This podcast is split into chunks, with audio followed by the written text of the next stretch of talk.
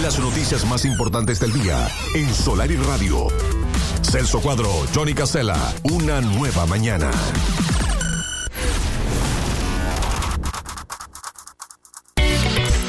Le damos la bienvenida a Celso Cuadro que nos acompaña desde el móvil con lo más importante del día de hoy que llega desde el vecino departamento de Maldonado y este homicidio Celso que sigue teniendo detalles, se van sumando condimentos, información con respecto a este, a este crimen. ¿Cómo te va? Bienvenido, buen día querido amigo. Hola, buen día, buen día, ¿qué tal? Saludos para todos. Qué historia, ¿no? Eh, una historia de Netflix, eh, ¿eh? de Sí, sí, absolutamente, de, cine, cinematográfica, pero que bueno, tiene todos los condimentos de lo que tiene que tener una situación de estas en Punta del Este, ¿no? Eh, este, muchos casos que a lo largo de la historia eh, de este departamento y de esta ciudad tienen este tipo de, entorno de chantas, estafadores, pero de primerísimo nivel, de guante blanco, que se instalan acá, que se vinculan acá y que, bueno, después eh, a veces terminan o muertos o desaparecidos o de repente con allanamiento. Nos despertamos un día que fulanito de tal, un exitoso empresario, como se le llama o se le dice, terminó, eh, le allanan la casa o le copan la casa y que tenía armamento y todo lo demás. Bueno, lo, cierto es que la mujer, em, la este, Romina Camejo, esta chica de 29 años, que era la eh, digo entre comillas esposa, porque ya les voy a contar algunos detalles, algunos detalles que por ahí eh, han surgido en las últimas horas.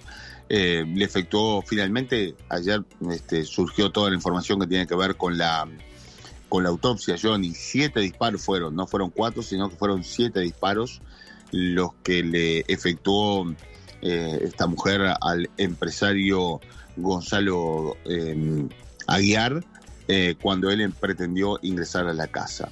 Bueno, la justicia determinó medidas limitativas, ya muchos sabrán.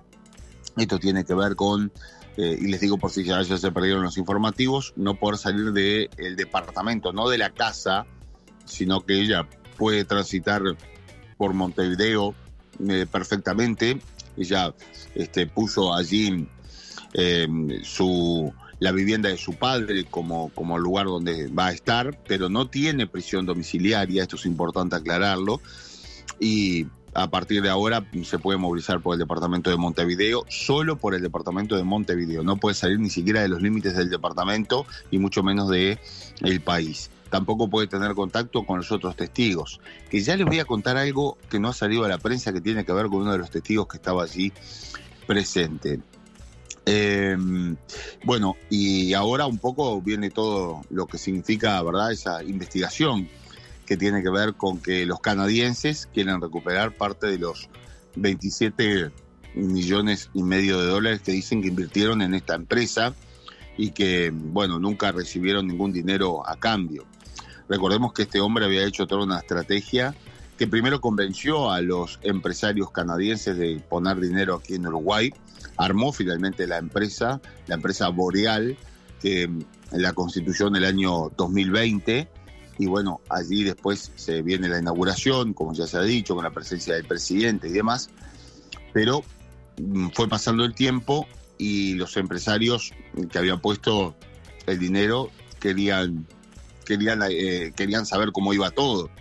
Y bueno, este, este hombre empezó a gastar dinero de más empezó a darse lujos extravagantes, realmente muy importantes, como por ejemplo comprar esa casa, una de las más importantes de Punta del Este, no la que lo mataron, sino que la Maison, esa casa que está enclavada allí en la zona del golf, manejarse en ese Lamborghini, en autos de alta gama, comprar motos de agua, comprar armas de todo tipo y calibre. Eh, bueno, esos gustos que después eh, que hay que pagarlos, ¿no? Y que salen caros y bueno, empezó a desviar fondos, empezó a, enviarles eh, facturas truchas y balances truchos a, los empresarios en Canadá. ¿Y qué ocurrió? Claro, no podían venir los empresarios porque estábamos en plena pandemia, recordemos eso. Entonces tuvo dos años de gracia prácticamente este hombre, donde él pedía dinero, le mandaban de a 200 y 300 mil dólares por mes y hasta incluso en alguna oportunidad le enviaron hasta 3 millones de dólares para comprar un terreno en Artigas para poner allí una zona franca, que finalmente nunca se este, logró establecer, porque claro, lo que hacía era quemar billetes puntualmente aquí en, en Uruguay y lo hacía en Punta del Este, acá, ¿no? En lugares, acudía a lugares realmente muy caros. Se compró un yate, me compró un yate a un empresario de salto en 300 mil dólares, de los cuales le pagó 240 mil dólares, pero después el yate apareció incendiado y cobraron el seguro, eh, para que veas un poco lo que era la historia de este individuo, que al momento de la muerte eh, estaba su, su pareja, su expareja allí, la bebé de siete meses. Ahora, hoy se comprobó que estaba el padre de este hombre también allí, un hombre de 93 años, que ya había estado vinculado a otra situación. Este hombre, cuando le coparon la casa en el año 2022 y le robaron ese armamento impresionante que tenía la Maison, estaba Pedro. Vean ustedes y ahora les pongo nombre a uno de los personajes que estaba en ese lugar. Pedro. ¿Quién es Pedro? ¿Quién es Pedro? Bueno, era el amigo de eh, el empresario que le había prestado la casa para que él se fuera a vivir, porque la Maison, la casa donde ustedes vieron que se filmó ese video, donde eh, fue el copamiento de las armas y demás, se la embargaron. Se la embargaron los propios eh, empresarios canadienses que después de la pandemia llegaron a Uruguay, intervinieron en la empresa y se dieron cuenta que todo era trucho y que el hombre se había gastado la plata o se la estaba gastando y ellos no tenían dinero. Entonces, bueno, ahí empezaron con abogados uruguayos a tratar de, de ir tras, tras los pasos de este, de este empresario. Pero volvamos al momento del, del hecho. Está la mujer, que es la que efectúa los disparos. Está el padre, esta figura no, no, no se sabía, un hombre de 93 años. Está Pedro, Pedro Sean, así se lo, se, lo, se, se, lo- se llama. Sí. Y el hijo de Pedro, un chico de 14 años. ¿Quién es este Pedro Sean? Otro chanta, otro estafador ¿Ah, sí? otro individuo que, bueno, eh, ha sido eh, investigado en reiteradas ocasiones eh, por diferentes circunstancias que tienen que ver, este, por ejemplo, eh, con estafas. Eh, para que tengas una idea, ese chico de 14 años iba a un colegio y bueno, allí estafaron el colegio por más de Oh. 500 mil pesos, uno de los, de los colegios más caros aquí de Punta del Este, a través de, un- de una estratagema que, que armó. Es un hombre que si ustedes lo googlean por allí, aparece como productor. Es el hombre que este verano salió con fotografiado en diferentes eventos imponiendo la moda de las polleras en Punta del Este. Una cosa increíble. ¿Cómo se Bueno, llama, Celso? ¿Cómo, es- cómo dijiste que se llama este hombre? Pedro Sean. Pedro Sean. Don Ask es la, la productora o la pseudo productora que ya no existe porque ya tenía deudas millonarias. Pedro Sean, pero con C. C-E-A-N.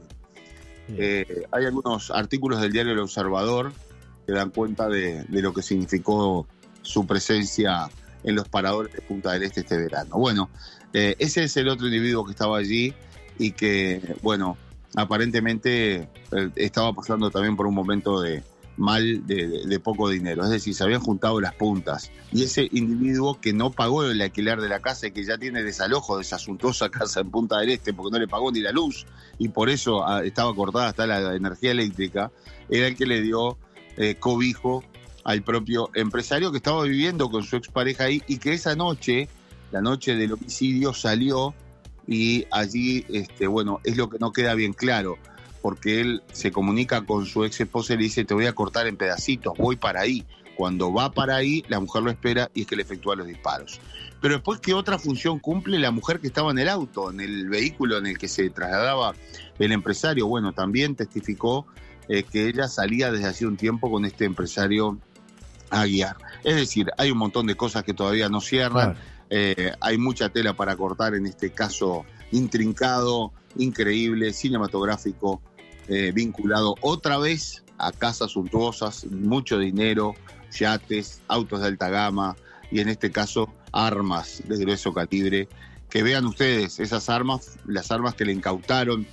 A ver, eh, recordemos el episodio, mm, eh, febrero, 22 de febrero del año 2023, nos despertábamos con aquel incidente increíble de un grupo comando que había ingresado a una suntuosa casa en Punta del Este que había reducido a los guardias de seguridad que estaban en el lugar, habían entrado a la casa y se habían robado un arsenal de armas. Se fueron rumbo a Rocha, a la laguna de Rocha. Allí abandonaron una camioneta que la habían robado y le prendieron fuego. Pero bueno, después la policía hizo un seguimiento de cámaras y a las pocas horas atrapó a los delincuentes. ¿Quiénes eran los delincuentes? Entre ellos estaba un guardia de seguridad que trabajaba para el propio empresario. Eh, ¿Saben lo que dijo el guardia de seguridad? Eh, no en aquella oportunidad que se hizo cargo porque tenía mucho miedo, sino que después él y los otros que los habían obligado a, robar esas armas en ese lugar. Es decir, ya iban con información de que en ese lugar eh, Por eso el empresario esa noche no estaba, su esposa no estaba, y el que estaba era el pobre veterano que otra vez se ve envuelto en un lío gigante, que es el padre del empresario de 93 años, que estaba solo en la casa, que lo, golpearon y le robaron las armas en aquella oportunidad.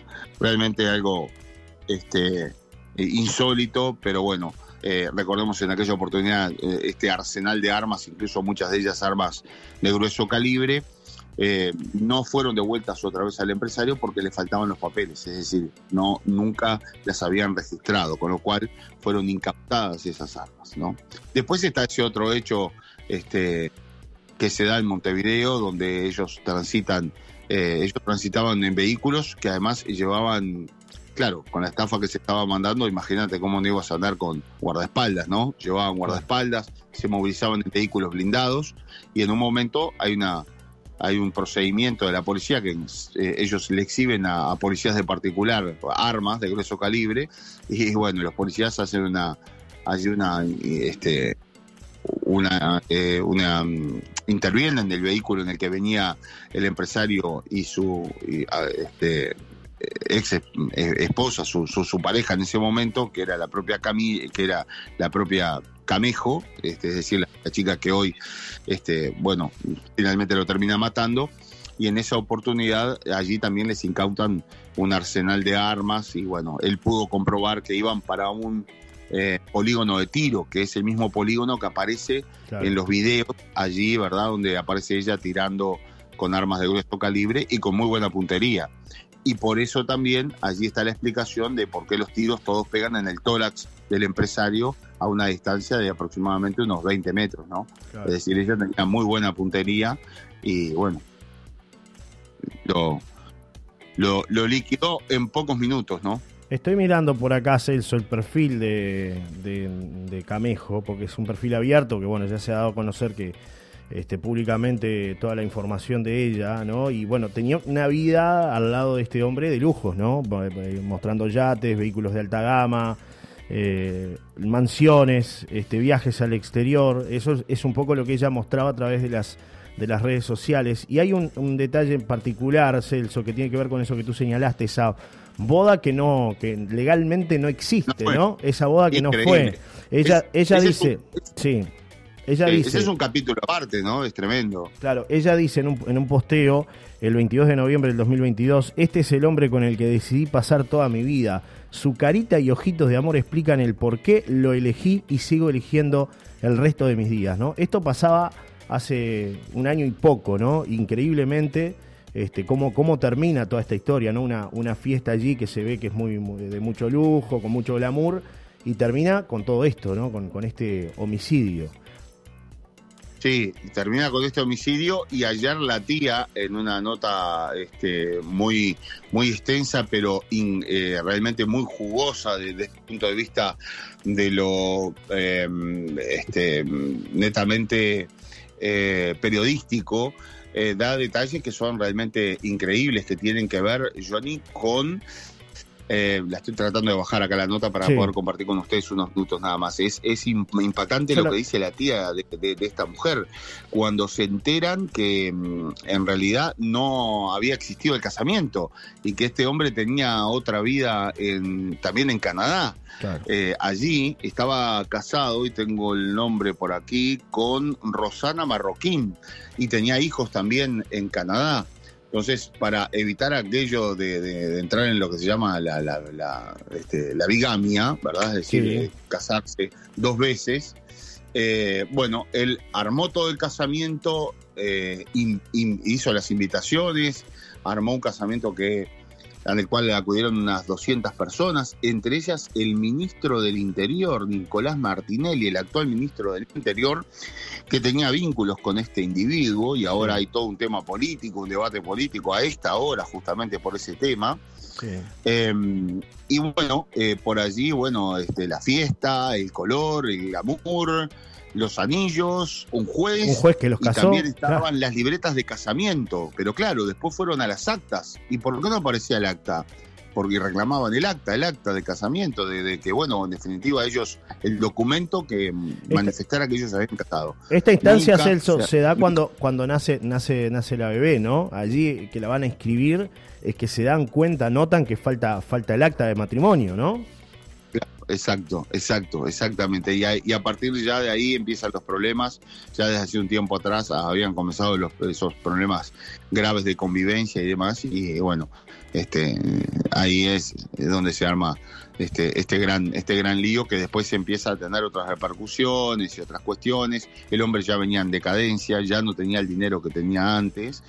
Em, y bueno, se lo habían gastado todo, ¿no? Claro, le ofreció una vida, de, una vida de lujos a esta joven también, ¿no? Hay que decirlo, ¿no? Es lo que dice la tía. Bueno, la, ella soñaba con ser cantante. Exacto. Hay un video de ella, ¿no? y eh, ese video salió 75 mil dólares. Claro, claro, es decir, le promete una vida de, de, lujos, de, ¿no? de, soñada para, para, para, esta, para esta joven, ¿no?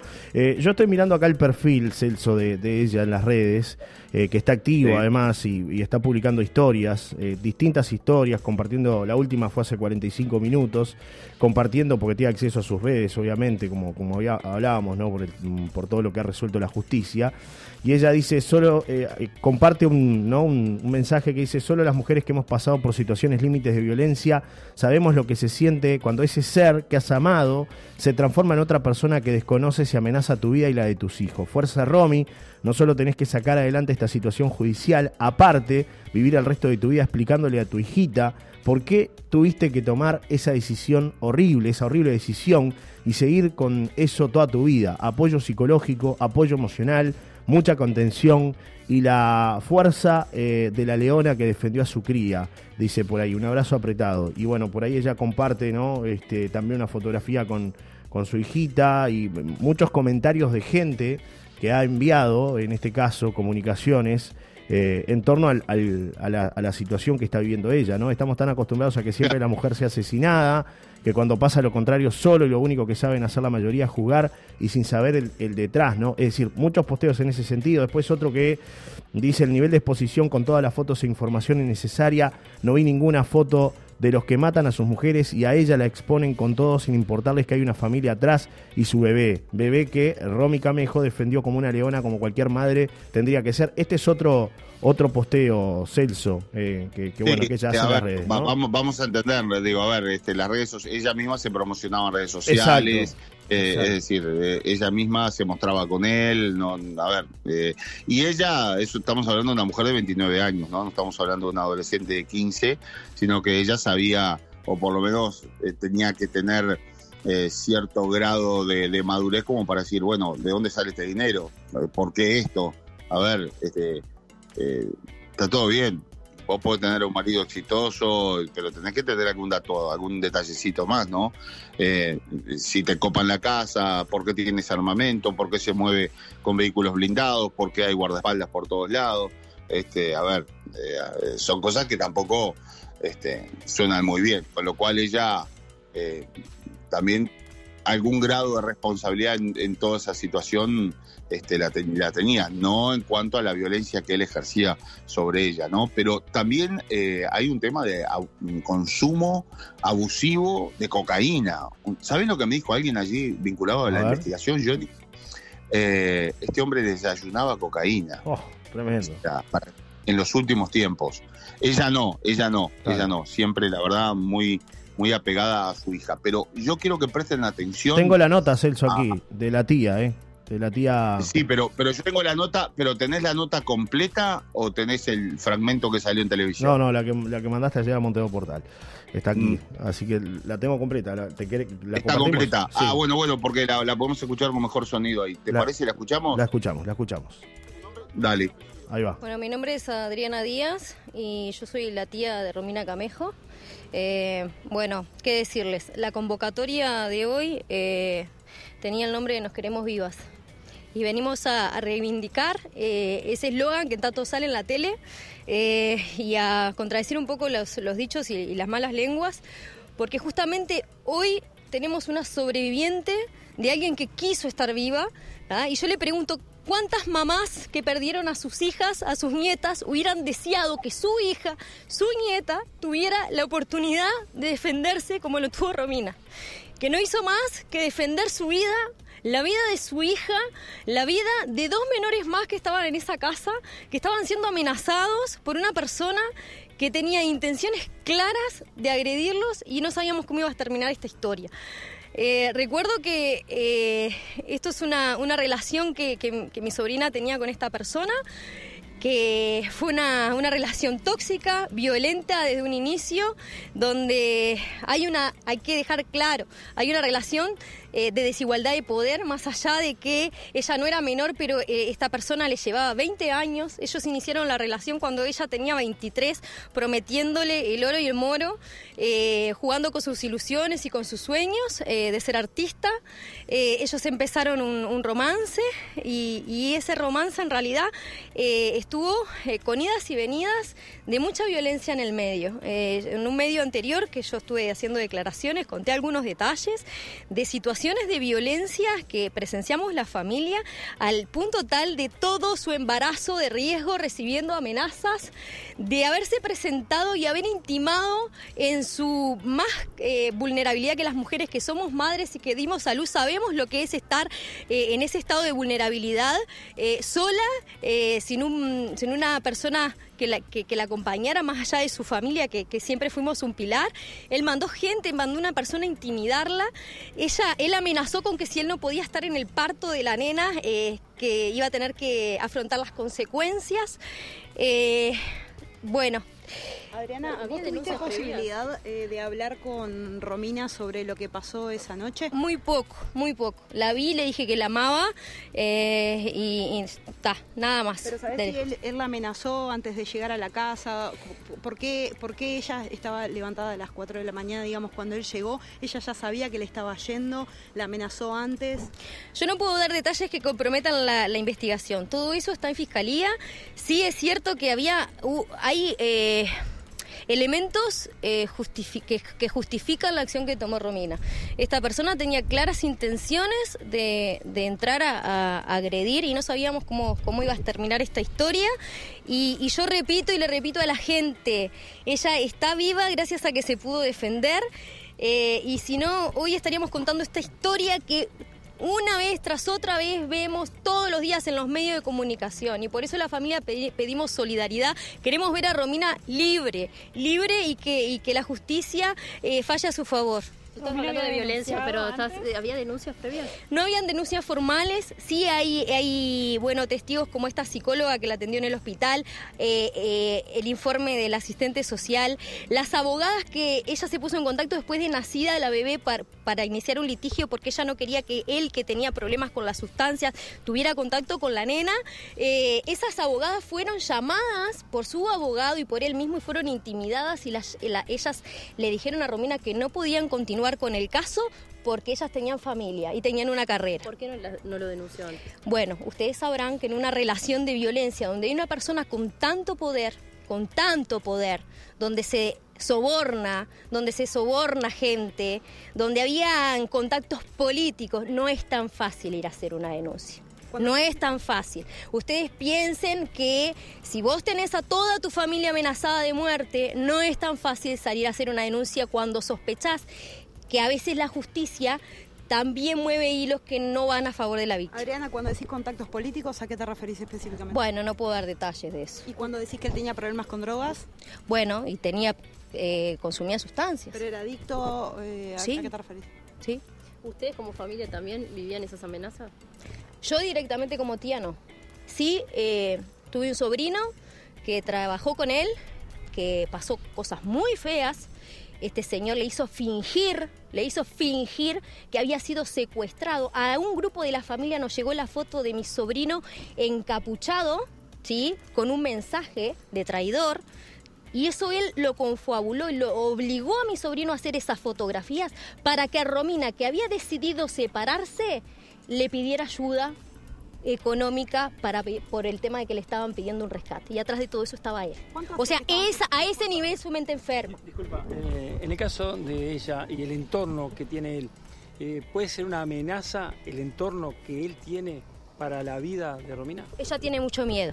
Ella tiene mucho miedo, su familia también.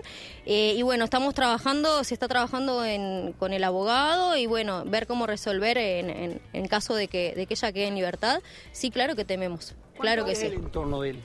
No sabría decirte. Yo eh, hay cosas que no conozco detalles pero sí sé que está todo en manos de la justicia y que bueno, hay audios, hay, están las amenazas y yo creo que hay mucha materia para que, para que se dicte a favor de, la libertad de Romina. ¿Cuánto hace que estaban separados?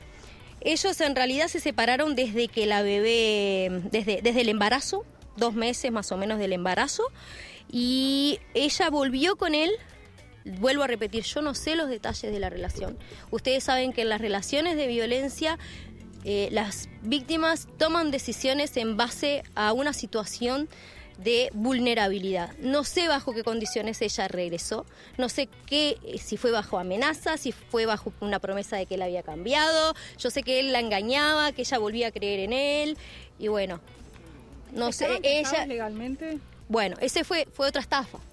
Eh, ella pensó que estaba casada legalmente hubo un casamiento, hubo una libreta, no sé, tendrían que ir a, buscar a la persona que, fue juez de ese casamiento, porque en realidad no hay ningún acta de matrimonio al parecer, eh, y parece que eso fue todo un circo. ¿Cómo se enteran ustedes de eso? Y bueno, porque no hay un acta. ¿Ella tenía miedo? Si vos vas al registro civil y no hay un acta de matrimonio, no hay casorio, ¿verdad? ¿Ella tenía miedo? Claro. Toda la familia tuvo miedo. Tenía otra familia en Canadá, por eso es que no se habría casado. Eh, creo que sí, no tengo detalles. ¿Quiénes son los otros dos menores que estaban esa noche? Al parecer son hijos de, la persona que habitaba en la casa. ¿Quién es? Eh, yo no puedo dar nombres de una persona. ¿Pero qué vínculo tiene con Romina? Eh, en realidad esa persona tenía vínculo con Gonzalo. Eh, al parecer eran, supuestamente eran amigos y él, les lo estaba dejando quedar en su casa, pero al parecer a este amigo también lo intimidó, lo amenazó y, ejerció violencia física contra esta persona. ¿Esa persona es testigo de...? Es un testigo, sí. te entenderán que no puedo dar detalles, ¿no? De una persona que, que también puede estar en riesgo. Gracias. Bien, Celso, hasta ahí la palabra de la tía de, Romina, ¿no? Este, hablando de todas Muy fuerte, fuertes declaraciones, ¿no? Yo creo que este, acá hay mucho más para, para investigar sobre, bueno, lo cierto es que este hombre está muerto, pero ahora queda la otra parte. ¿Qué va a pasar con sus bienes? Los que él había adquirido, los que por lo menos le iban quedando. Por ejemplo, el Lamborghini que hemos mostrado. El Lamborghini es un auto eh, de super lujo es eh, modelo Huracán Spider, eh, es de los más lujosos que se veía en Punta del Este, aquel que yo mostré que prácticamente estaba tirado fuera roto, bueno, tiene 610 caballos de fuerza, es uno de los autos, como te decía, más lujosos de los que circulaban en Punta del Este, fue traído desde Canadá por el propio IAR y bueno, incluso estaba matriculado ¿no? en Ontario, en Canadá, y las autoridades detectaron irregularidades en las últimas horas, investigando cuándo fue que entró y demás. Y claro, no le había hecho nunca los trámites de importación, es decir, entró como vehículo de turismo, tiene, podía estar seis meses circulando acá, pero después tenía que hacer los trámites aduaneros correspondientes, nunca los hizo, con lo cual el auto fue levantado por una grúa y ahora trasladado a un depósito judicial. ¿eh? Allí va a quedar el, entonces y ojalá por lo menos se pueda rematar en algún momento, ¿no? Vale 300 mil dólares ese auto. ¿Eh? y fue a parar allí al, al mismo lugar donde están las, las combis, los, los Fusca, los, los al, depósito de la Intendencia. Así que bueno, aquí está el, el, automóvil este que seguramente tiene mucha historia dentro, ¿no? Sí, estaba viendo por ahí, se, se la veía a ella pilotando, ¿no? Este, ese auto y otros también de alta de alta gama, ¿no? Este, a, 230 kilómetros por hora, ¿no? Sí, alta velocidad. Mm. Sí, sí, sí. Así que bueno, veremos. Lo cierto es que además también eh, ahora la justicia, eh, a través de los abogados de los empresarios canadienses, bueno, va a tomar intervención en todos los bienes de este hombre, con lo cual eh, el futuro de